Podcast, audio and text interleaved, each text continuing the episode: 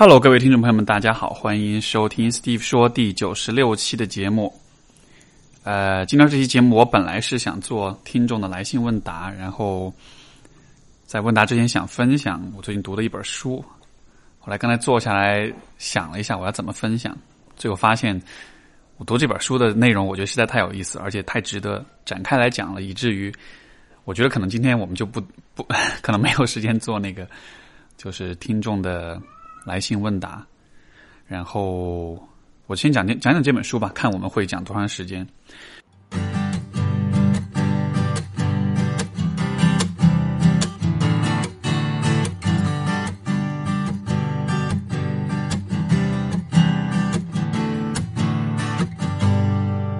这本书是那个作者是 Jordan Peterson。然后，如果你有关注过我的微博，你可能会知道两件事情。第一，就是之前他卷入过不少的争议，包括跟 BBC 女主持就这个女权问题的争议，以及在之前就是跟在加拿大他反对那个性别代词的这种就是强制性的使用，然后也是卷入过不少的争议。啊，第二就是这个人其实是我大学就在多伦多大学的心理学教授之一。而且，其实他是一个对我有很有影响的一个人。包括各位如果读过我的书《假性亲密关系》，有看到里面有一个章节，不是讲提升自我认知的最有效方法，就是做个人成长史的书写。这一段的内容其实就来自于他的一门课。啊，当时我自己所做的那个作业，就是在他教的这门人格心理学这门课上所完成的，然后都有很深的影响。那可能在。如果如果你平时会关注相关的话题，可能会觉得它是充满争议的哈。但是从我的角度啊，我是蛮认可他的许多的观念跟想法的。当然，这个就不不细说了，这个涉及到身份政治啦，涉及到现在一些各种嗯不同阵营的人的一些观念跟冲撞跟讨论吧。啊，我想讲的还是这本书本身。这本书叫做《Twelve Rules of Life》，就是生活的十二条法则，大概可以这么翻译。这个书现在中文版还没有啊，据说是版权已经被买了，然后可能过过段时间也许能读到中文版。但是现在我读的是英文版的。我读完了就是第一章之后，其实我就会觉得有一个很有意思的话题，而且我自己做了一些拓展，做一些延展。我觉得把它和我们所关注的几个很关很关键的问题联系在一起。啊，关于自我评价，关于自信，以及关于人要怎么样去扭转自己的颓势，让自己生活变得更好。呃，所以这本书它是生活的十二条规则，它听上去很鸡汤啊，就是说你生活当中你做到这十件、十二件事情，也许你就会生活就变得更好。所以啊，一最开始拿到这个题目，会觉得啊，这什么鬼？好像那种鸡汤文。但实际上，真正去读他这本书，你会看到，他虽然这些道理很简单，但他背后给予了一些很深刻的一些解读。那么，我想分享就是这本书的第一章，他给出了 Rule Number One，第一条规则是什么呢？就是 Stand up straight with your shoulders back。什么意思呢？就是你应该挺直的站立，昂首挺胸。这就是他给出的第一条关于生活的建建议。为什么是这样的呢？我们就要先说说看龙虾这个东西，这也是他的书里写到的哈。我试图去总结一下他的观点。我们为什么要说龙虾呢？首先，龙虾它存存在的时间很长，甚至长过了恐龙。它是一个其实很古老的一个物种。龙虾因为它的神经元细胞非常的巨大，大到可见，所以说。呃，生物学家能够比较容易的去研究他们的大脑构造，以及他们的神经系统，以及他们的相应的行为方面的这种反应。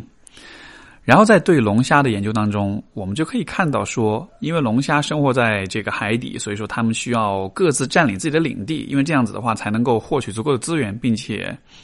啊有一个安全的一个一个栖息地，对吧？所以龙虾与龙虾之间。其实是有很多的竞争的。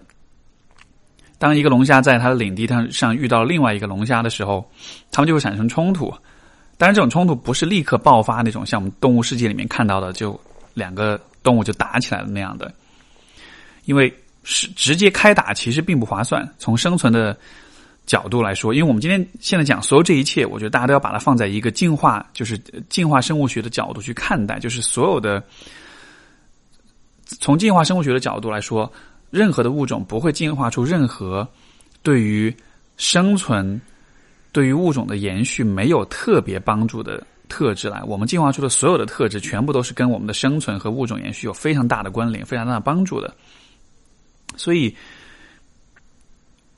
当两个龙虾相遇的时候，他们会发生冲突，但他们一开始不会先打架，他们会做的事情是先会进行一轮相互的比较和威胁。怎么做呢？如果比如说是一大一小两个龙虾，那小龙虾看到大龙虾明显比自己大很多、壮很多，它自然就就怂了。但如果两个龙虾旗鼓相当，对吧？身体的大小、力量、健康状况都差不多的话，这样的情况下，冲突才有可能升级。升级到那种身体上的触碰，对彼此的试探。如果这个时候双方还不愿意退缩的话，接下去可能产生的就是直接的正面的冲突。那这种冲突最后带来的结果是什么呢？就是会有一方会胜利，另一方会失败。那么对于龙虾的这个研究就会发现，胜利和失败在脑神经科学的层面来说。啊，就 neurochemistry 脑神经化学的层面来说，是有一个直接的对应的。我们可以看到，说胜利的那一方，啊，他大脑中的就是血清素的含量会更高，而另外的一种物质叫做 octopamine，啊，应该是叫章鱼章鱼胺，对，另外一种化学地质，它的含量就会低。而对于失败者来说，就是反过来的，血清素会很低，而章鱼胺就会很高。然后这样的脑化学的这种比例的变化带来的一个结果是什么呢？就是我们可以观观察到，胜利的那一方，当他的血清素越高的话，他的行为相应来说也会展现更多的胜利者的姿态。比如说，这个胜利的龙，这个龙虾，它会张牙舞爪，升起自己的。大钳子，它的走路的时候的那种姿态也会更加的有攻击性，更加的强硬。它在遇到冲突的时候，它也会更倾向于去坚定的维护自己，包括去进攻对方。而反过来，当章鱼安较多的龙虾在遇到冲突的时候，它会逃走，它会退缩的行为就会更频繁，甚至是它整个身体的姿态也会更萎缩，也会更加的。弱小一些，而且更有趣的一个事儿就是，如果这个失败的这个龙虾，在有些情况下，它的大脑有可能会溶解，然后会成长出一个新的大脑来。这个大脑为什么会要有这样的一个变化呢？就是因为，如果他已经是一个弱者，是一个失败者的时候，他需要发展出一套新的。神经体系，呃，就是这个一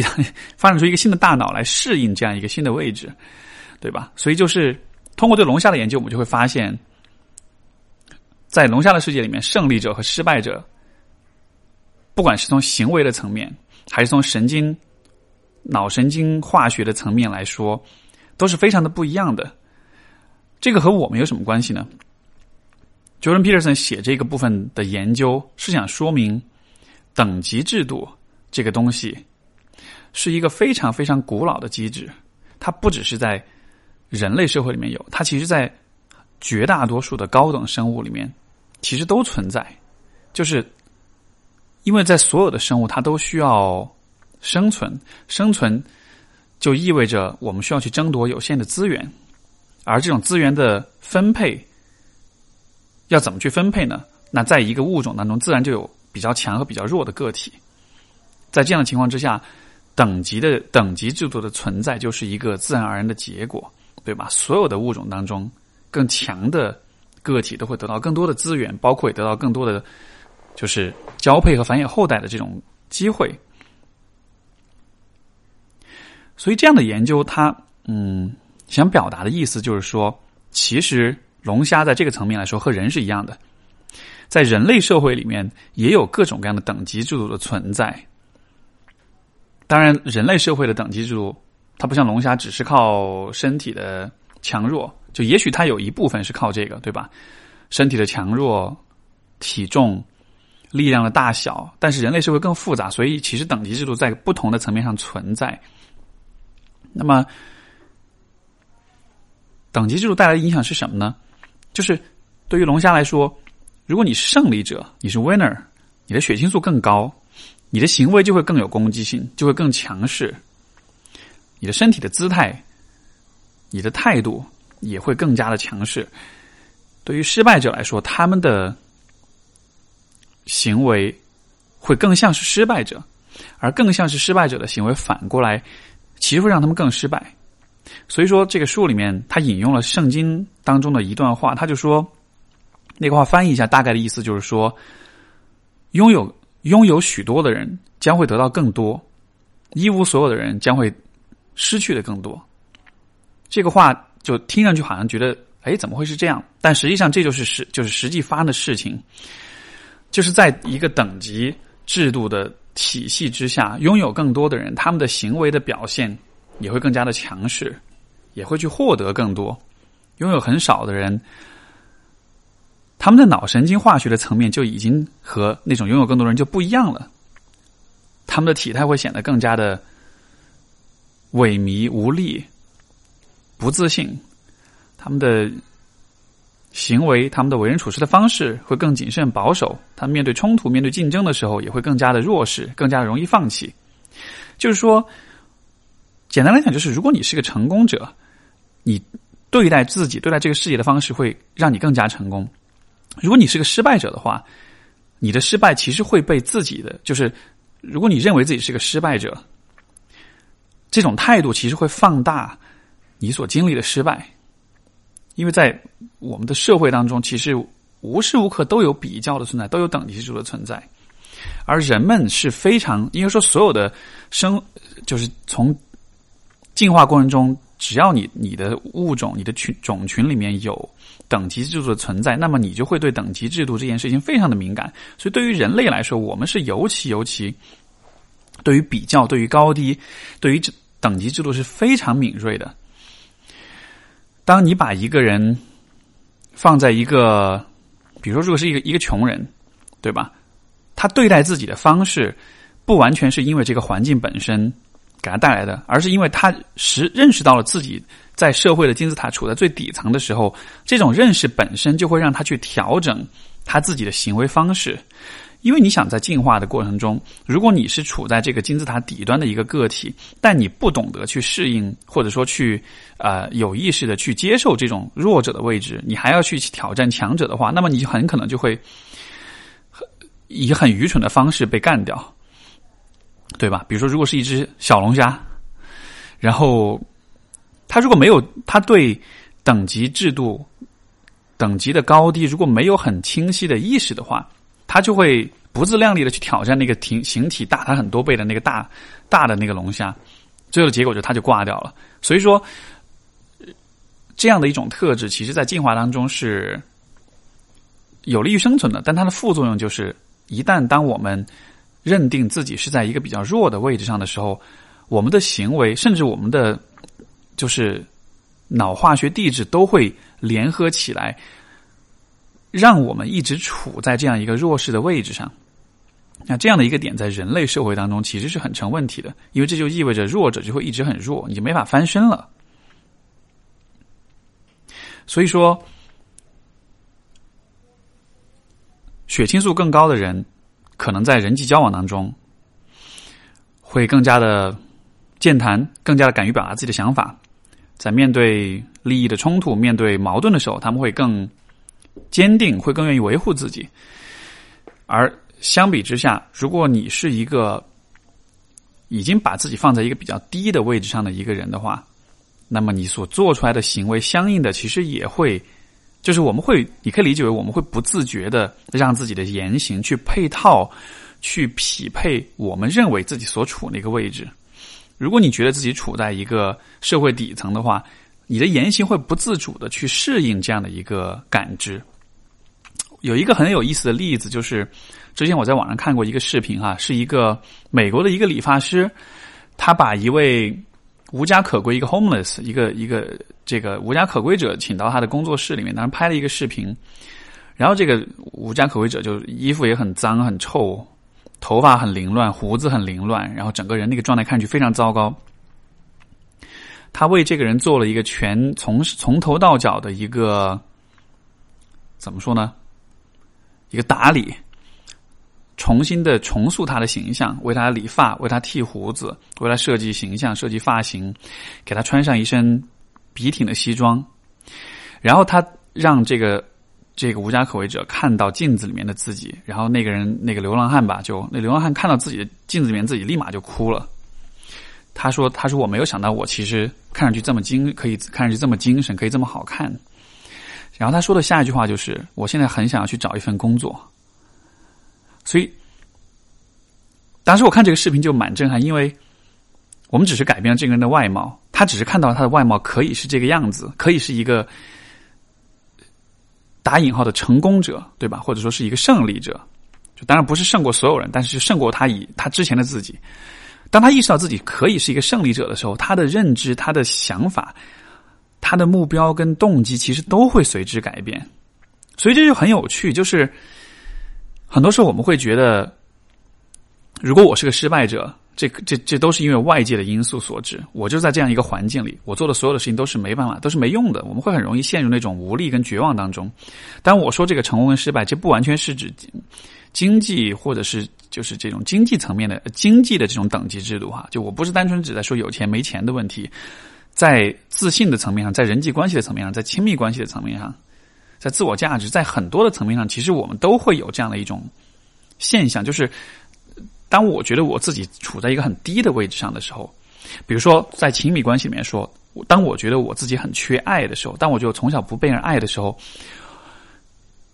我会认为。在这个世界上所有人当中，我是属于可能垫底百分之五的那一部分，最没有爱的、最缺爱的那一部分人。如果你真的是就是认同、接受这样的一个位置，接受这样一个评价的话，你的行为真的就有可能去有意无意的去匹配这样的一个位置。就是说，你会真的是把像一个。把你自己当成一个极端缺爱的人，你对自己、你对周围人的方式，也就真的会去确认这样一种位置。一个缺爱的人可能会怎么做？他可能会非常的依赖别人，他可能会抗拒大多数的关系，而寄希望于某一些少数的，比如说亲密关系，对吧？他可能会把自我价值感这个东西完全的寄托于其他人的认可上面。他可能完全会看不到自己的优势、跟天赋、跟特质，就是我们会不自觉的去把自己感知到的那个地位高低和行为做匹配。另外一个例子就是我们说的自卑这件事情，就是自卑的人都会认为自己不行，都会放弃，都会被动，都会逃避社交，说话声音都很小，包括他们的身体姿态都会比较。就是可能会会比较没有精神，会驼背，会不敢抬头挺胸，走路的方式可能也会看人的眼神，整个的表情给人的感觉可能就是，就说其实人对于 hierarchy 对于等级高低等级制度的那种感知，其实是非常非常敏感的。我们非常的善于去识别人群当中哪些人是胜利者，哪些人是失败者，哪些人是更强的，哪些人是更弱的。对吧？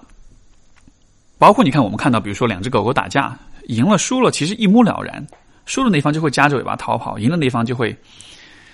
露出牙齿，大声的吼叫。就是看人就更是如此了。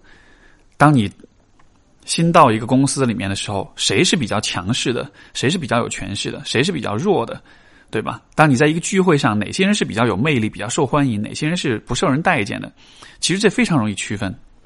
像我自己以前的经历，出去参加一个聚会、参加一个活动什么的，你就会看到 winners 这个赢家都是站在这个活动场地的中心的，都在大声的讲话，都在跟所有人说话，他们的表情都很放松、很很开心。losers，当然这只是一个为了我们讨论这个话题方便刻意的做一个区分哈，实际上可能没有绝对意义上 loser 跟 winner，但就是。在这样一个聚会当中，你看到那些相对来说的比较弱的那些人，他们都会站在这个场地的周围，会坐在那里拿着一杯饮料不说话，然后身体的姿态可能也是非常的蜷缩，非常的害怕，满脸写满了焦虑。就是我们其实很容易区分赢家跟输家的这种区别，而如果当我们把自己视作输家的时候，我们也会不自觉的让自己的。认知、跟行为、跟感受、跟动机、跟社会关系，全部都进入这样一种输家的模式。所以说，自卑是一个漩涡。当你一旦自卑了之后，你会很难从里面走出来，因为我们这么几百万年进化来的大脑和神经的机制，会让我们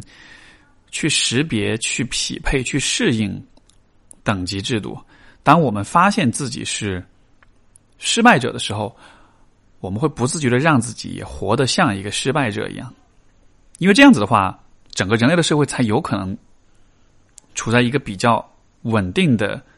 一个状态当中，对吧？如果所有的失败者都不能接受自己是失败的，那么就会一直有各种冲突发生，就会一直有各种各样的斗争在发生，那么这可能会消耗大量的资源，可能最后没有绝对的输家跟赢家，所有人都会变得很惨。所以说，嗯。我们会自动的去适应自己在这个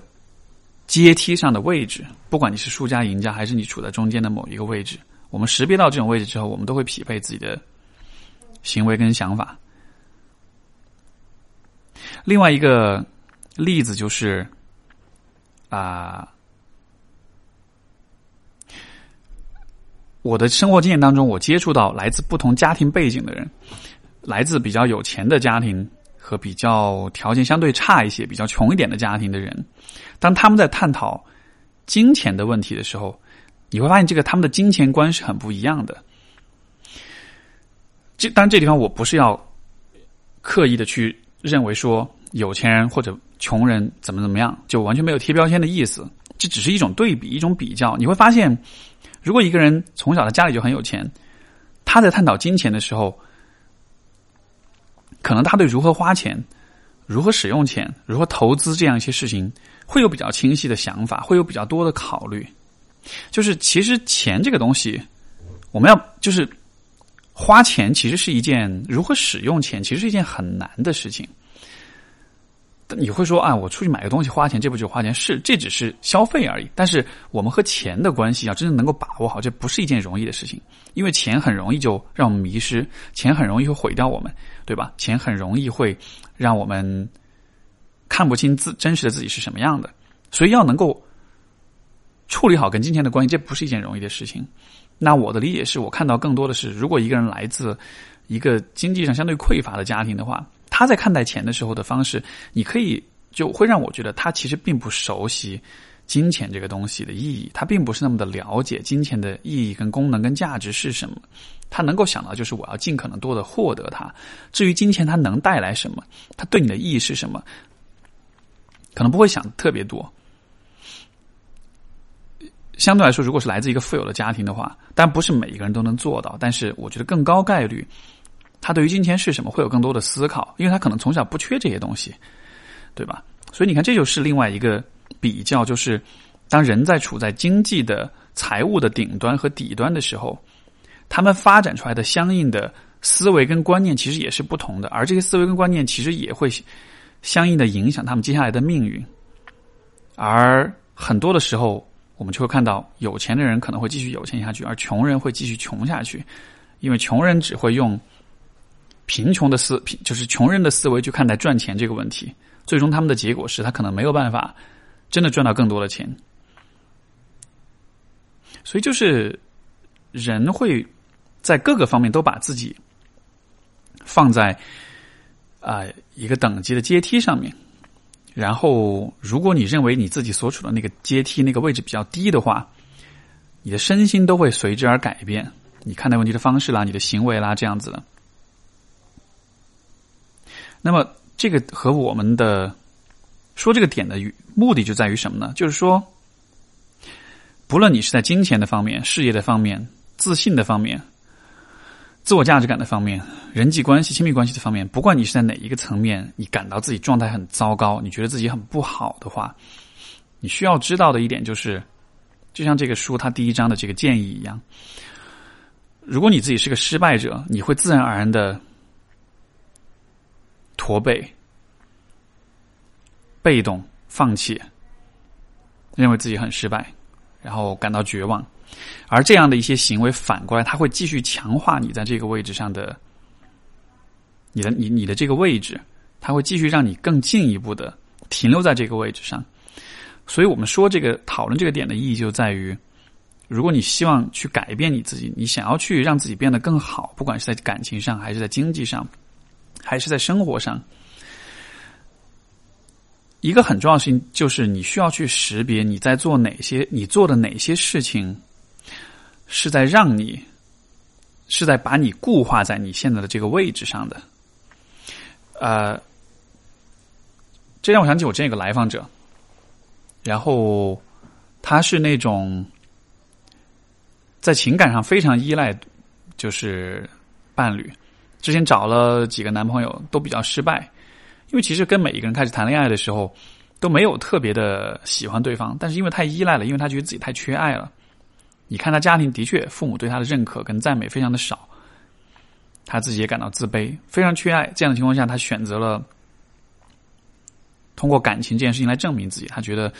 只要我得到一段好的感情，我有一个好的男朋友，那我就能证明自己的价值。但是，其实他所做的这一切，恰恰就是一个我们说贴个标签的话，就是一个失败者，一个。感情上的穷人会做的事情，就是我们不认为自己有任何的能力，我们不认为自己有任何的可能性，我们觉得所有的一切都是来自别人的，对吧？感一个感情上的穷人，他会做的事情就是坐在街边等待施舍。当有人能施舍给他的时候，他会非常的开心，他也会非常的依赖于这个施舍他的人，他会希望你不要走，我离不开你。可是，当你这么做的时候，这恰恰就是会强化你这个穷人的这个身份。后来我们的工作里面有帮他发现说，其实他以前个性不是这样，其实他自己本来是一个很主动、很愿意争取，然后有很多自己想法，也想要做到尽量做到最好的这样一个人。但是只是因为生活的经历、父母、学校各种各样的打压，让他放弃了这个部分，让他变得让他认为自己是个失败者，他变得很被动、很依赖，不再主动的去争取任何事情，很容易怀疑自己。就是所有这些行为和他在。一个阶梯，一个金字塔的这种位置变化都是挂钩的。当所有人都告诉他，就是当周，比如他的父母或者是老师告诉他你很糟糕，你很差劲的时候，他自己也真的会认为我就是在那个金字塔阶梯的底端的人，而他对待自己的方式也就真的就随之而改变了。可实际上，他的实际的水平、能力各个方面其实并不在底端，相反，其实是在一个中偏上的位置的。但是因为他就是。接纳了、采用了这样一种思维方式来看待自己，所以始终让自己处在一个自我毁灭的、自我打压的这样的一个模式、一个循环当中。那这样一些讨论，我想要得出的点，或者说我觉得可以给大家的建议是什么呢？首先就是刚刚我们所讲的，你得先去识别你所做的事情哪些是在自我压抑的。就比如说，你可以看看你平时生活的，你平时走路的时候，你的姿态是怎样的？是是是驼着背在走，还是昂首挺胸在走？像我自己，我小时候因为比较胖，然后我就习惯了驼着背走路。因为我的想法是，驼着背的话，肚子不会挺出来，这样子的话，可能大家就不会看到我胖了。实际上这是很蠢的想法，对吧？这是完全是不，就是是一种很逃避的一种很一厢情愿的想法。但是当我处在那个胖的位置上的时候，我就会这么去想。后来长大了之后，不那么胖了，或者说变得更自信了之后，就当然可能还是形体上的变化可能是一方面，但是另一方面也是从自信的角度来说，因为更自信了，所以自然就昂首挺胸更多了。而当你昂首挺胸的时候，这个大家等会儿你有时间你可以做做实验啊，就你你驼着背走路一分钟，然后你再换成昂首挺胸走路一分钟，你都能很清晰的感觉到，就是你的那那种感觉，那种自信的感觉。那种对自己的认识其实都是不一样的，就是有的时候我们都不一定是在认知上要认为自己不自信，我们所做的事情都可以影响到我们。所以生活中我们会做很多的事情，啊，这些行为都会在冥冥之中影响到我们自己。比如说你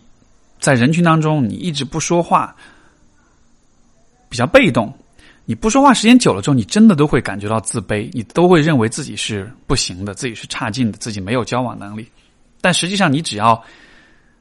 像我以前的，这也是分享我自己个人的经验。就因为大学在大学之前就非常的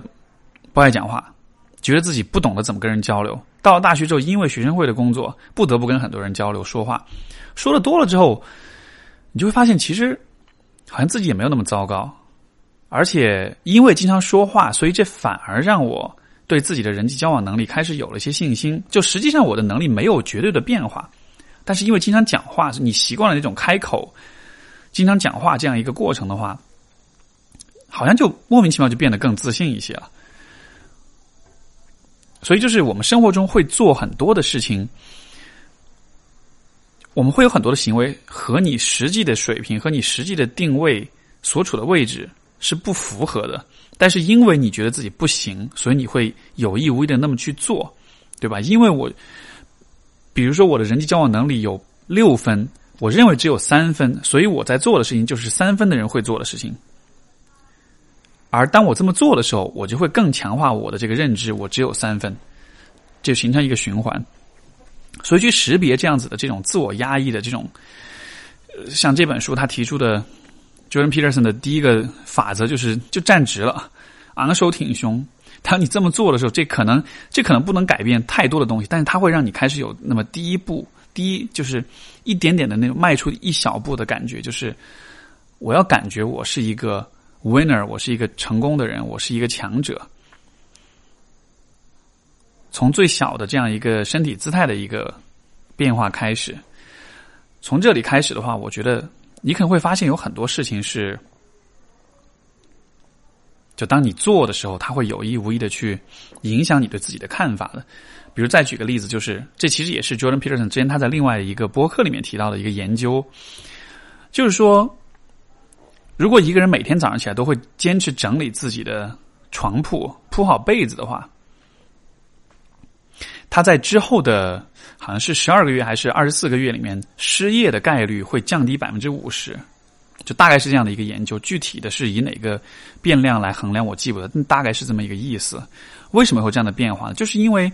如果你家里一团糟，如果你都不认为你自己的床铺值得去整理的话，你其实就是在把自己当做是一个失败者，当做是一个弱者，对吧？我破罐破摔了，就就我都这样了，无所谓了，不 care 了。当你这么对你自己的时候，你其实就在确认我是一个失败者这样的一个认知。当你去整理你的床铺的时候，你就是在告诉你自己，我不是一个失败者，我是一个值得一些整洁、秩序和一些好习惯的这样一个人。而当你这么做的时候，你对自己的认知以及你生活的行为的其他的方面也会开始有所变化。所以，如果你想要去改变你自己，我觉得这是。特别重要的一个点，包括比如说，有的时候，这个我有些来访者，他们可能会比较抑郁，会状态很糟糕，我都会给的建议就是，尽可能的去恢复你生活中的秩序。每天早上起来，尽量记得整理床铺，固定时间吃早饭，固定时间锻炼身体，然后不论心情好不好，尽可能坚持一两项兴趣爱好或者你经常做的事情。这些秩序会给你带来。一种认识就是，我不是一个没有价值的人，我是值得拥有一个有序的、有组织的这样一个生活的。所以，我的那个知乎的专栏的那个名字叫做“如何认真的活着”。我很强调认真的活着这件事情，就是我们不需要活得精致，我们不需要活得。奢侈奢华，我们去认真就行了。因为当你认真的活着的时候，这其实是一种对自己尊重和在乎和重视的表现。而一个认真活着的人，他一定不是一个失败者，他不一定有多么的成功。因为世俗意义上的成功，可能是有很多个体因素之外的来决定的，对吧？比如你爸是谁，或者是你爷爷是谁这样子的。但是从对于一个普通人来说，能够认真的活着，其实就能够达到我们所说的成功的或者是胜利的这种状态。这种状态不一定是有很多的钱，不一定是有很多的地位跟权利，但它一定能让你有很多的对自己的认可跟信任，以及就是对和周围人的和谐的相处。我们能够得到我们所需要的这些东西。所以，认真的活着就意味着。你真的是需要好好好对待你生活中的每一个细节，因为失败者就会忽略这些细节，破罐破摔，随便的苟活着，对吧？而一个我们说一个赢家，他会关注到自己生活的每个细节，好好的对待自己。所以，我觉得一个很重要的出路就是，如果你觉得你生活很糟糕，你在低在低谷，你很抑郁，你感到很绝望，你觉得自己一团糟。我会鼓励你，就是去看一看生活中你所做的哪些事情是会更进一步确认你的失败者身份的，把这些行为改掉。如果你走路很，就是很低耸着你的肩膀，然后那就试着昂首挺昂首挺胸一下。这几个比喻，其实这延展出去有很多，就是我相信每个人都能想到关于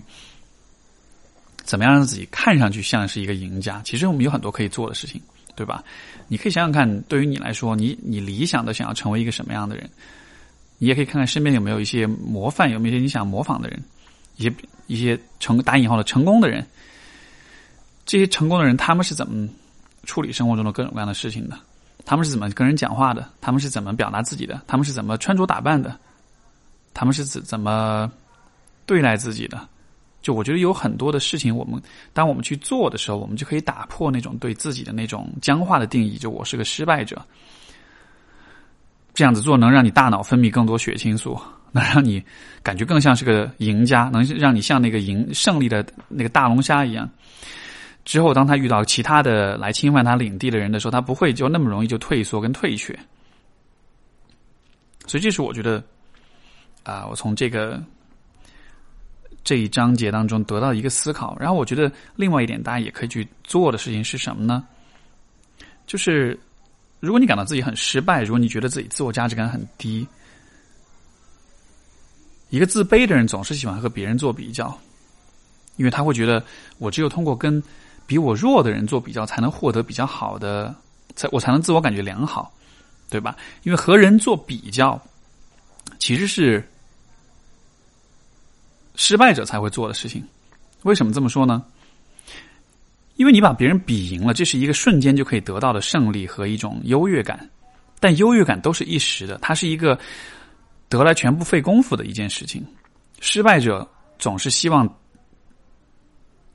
有这种侥幸心理，就是不要花太多的努力跟功夫，我只要得到一个立刻速效的奇迹般的不费力的。这样一个答案就好了，因为我需要的只是让自己自我感觉良好，只是想要一时的爽而已。但这是失败者所做的事情。成功的人会做什么事情呢？成功的人不会跟别人比较，成功的人会跟自己比较。就是不是说成功就是强者，强者弱者会和别人比较，而强者永远都是会和自己比较。因为只有当你比昨天、比过去的你更好、更强的时候，你才是真的进步了，你才真的获得了更加自信的这种。资本，你才更有资格感到更认可你自己，而你要能够变得比过去更好的话，这一定是需要时间、跟精力、跟你的智慧、跟不懈的尝试跟努力，需要在摔倒了、失败了之后再爬起来继续往前走，对吧？所以跟自己比较其实是强者做的事情，跟别人比较是弱者做的事情。如果你很发现你一直都在跟周围的人做比较的话，那不管你好或者不好，自信或者不自信，你需要停止这么做，因为当你这么做的时候，这是一个弱者会做的事情。而你越是跟周围的人做比较的话，你就会越会确认我是一个弱者这样的一个标签，而这个标签相应的，它就会让你在生活的各个方面都展现出更多的弱者才会有的品质，比如说容易放弃，比如说呃自我怀疑，比如说说话的声音很小，比如说与人握手的时候用力的力度也很小。或者是更多的其他的各种各样的，就是弱者会展现的东西。所以我觉得，如果你喜欢跟别人比较的话，那换一个比较方向，不要横向比较，你要纵向比较，你跟你自己比。当你和你自己比，并且能够一天比一天更好的时候，这样子的话，你才真正能够走出当下的那种绝望、跟自卑、跟无可奈何、跟无计可施的这样一种境地。所以，这是我觉得你能够去做的一件事情。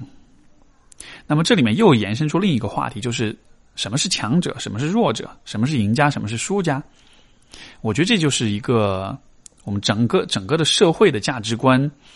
至少是我觉得中国社会的价值观吧，我觉得需要去去反思，包括大家也需要去反思的一个问题，就是我们对于强者的定义，其实还是很世俗意义上的强者。我们觉得强者是要有很多钱，有很多的权利，有很大的成就，被很多的人所仰慕，这才是强者，对吧？可是这样的定义。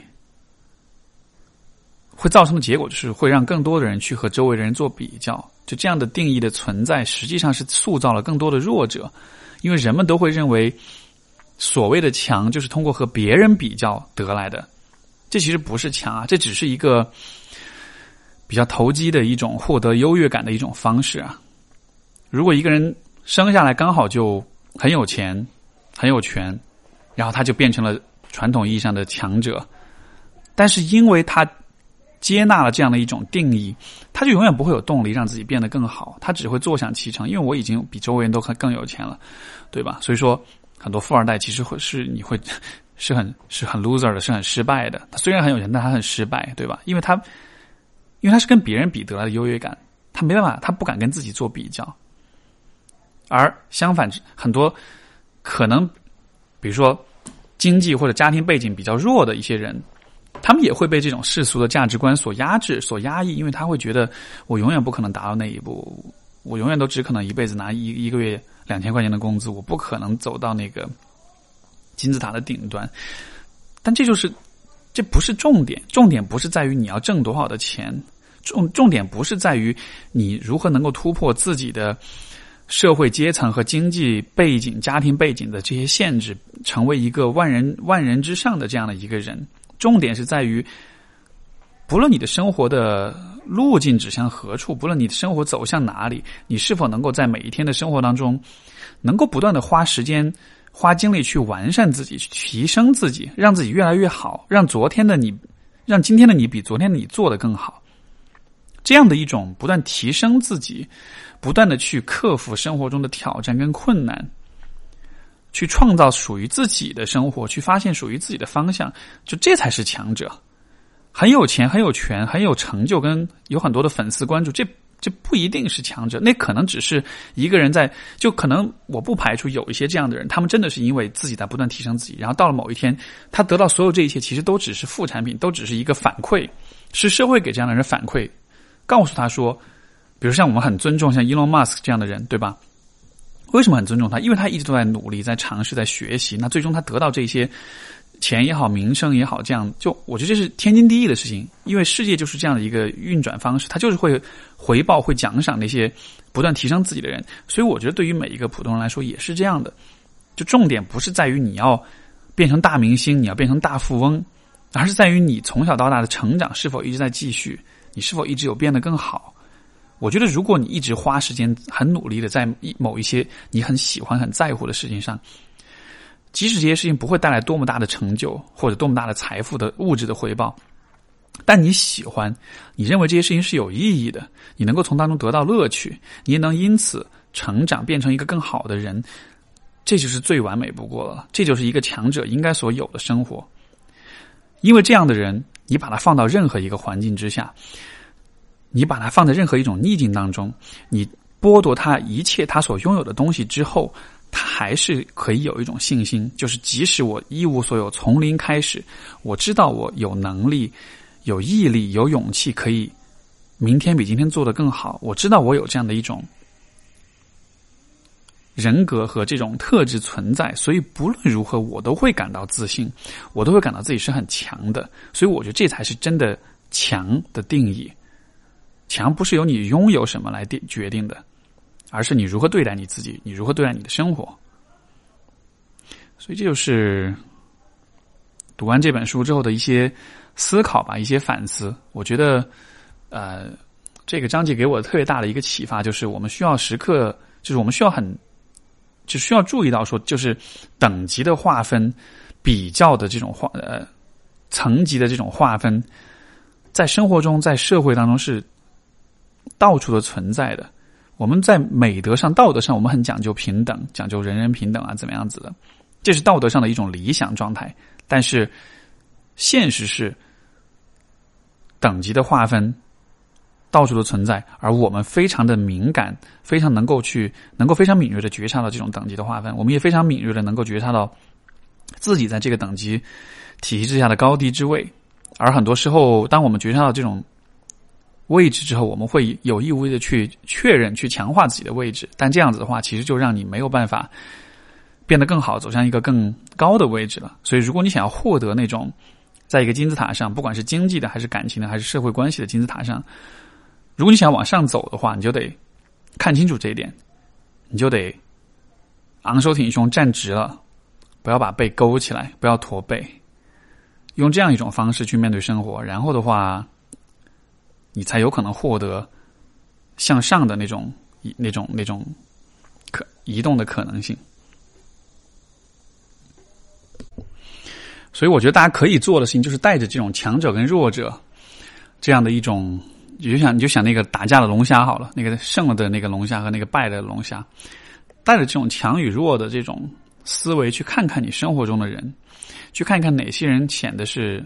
看上去更像是强者，哪些人更像是弱者？你可以去区分、去观察，他们各自是怎样对待自己，是怎样去表达自己和周围的人和这个世界互动的。然后你就会发现，说，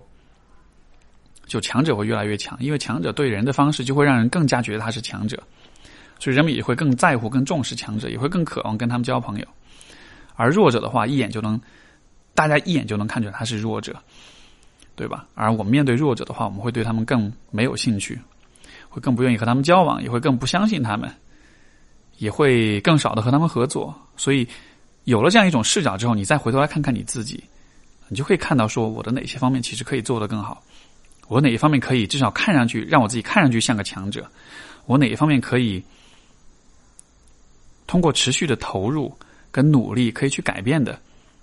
至于我到底是强还是弱，我可以先不着急下这个定论，我可以先花时间去。